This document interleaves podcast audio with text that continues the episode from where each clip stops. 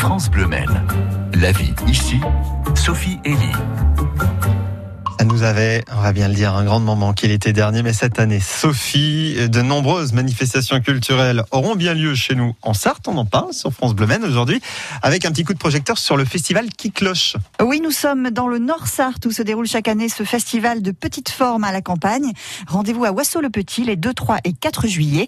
Hubert Géga est ravi de pouvoir nous dire quelques mots sur le programme. Alors tout va être en extérieur. On sera vraiment au cœur du village de Wasso-le-Petit. On sera principalement autour de la mairie, mais on va déborder dans les jardins alentours que les habitants euh, nous ouvrent euh, gentiment et qui pourront accueillir du coup des spectacles. Tous les spectacles seront en extérieur.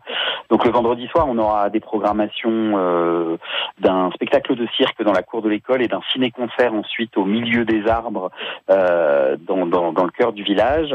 Le samedi, on aura un concert gratuit ouvert à tous et puis deux autres spectacles, un spectacle de magie nouvelle de la compagnie Yvonne 3, euh, donc une compagnie euh, essentiellement féminine qui fait de la magie et ça, ça fait du bien, euh, qui fait du mentalisme et donc il va interroger le, le rapport qu'on a avec un jeu de cartes puisque le spectacle s'appelle Je suis 52 et et puis un spectacle un peu hommage aux films de série B et de films noirs avec avec Kill the Monster qui est du théâtre d'objets d'une compagnie venant de Rennes le samedi soir. Et puis le dimanche, il y aura encore plus de spectacles pour terminer en beauté. Le programme est visible sur Internet et sur Facebook.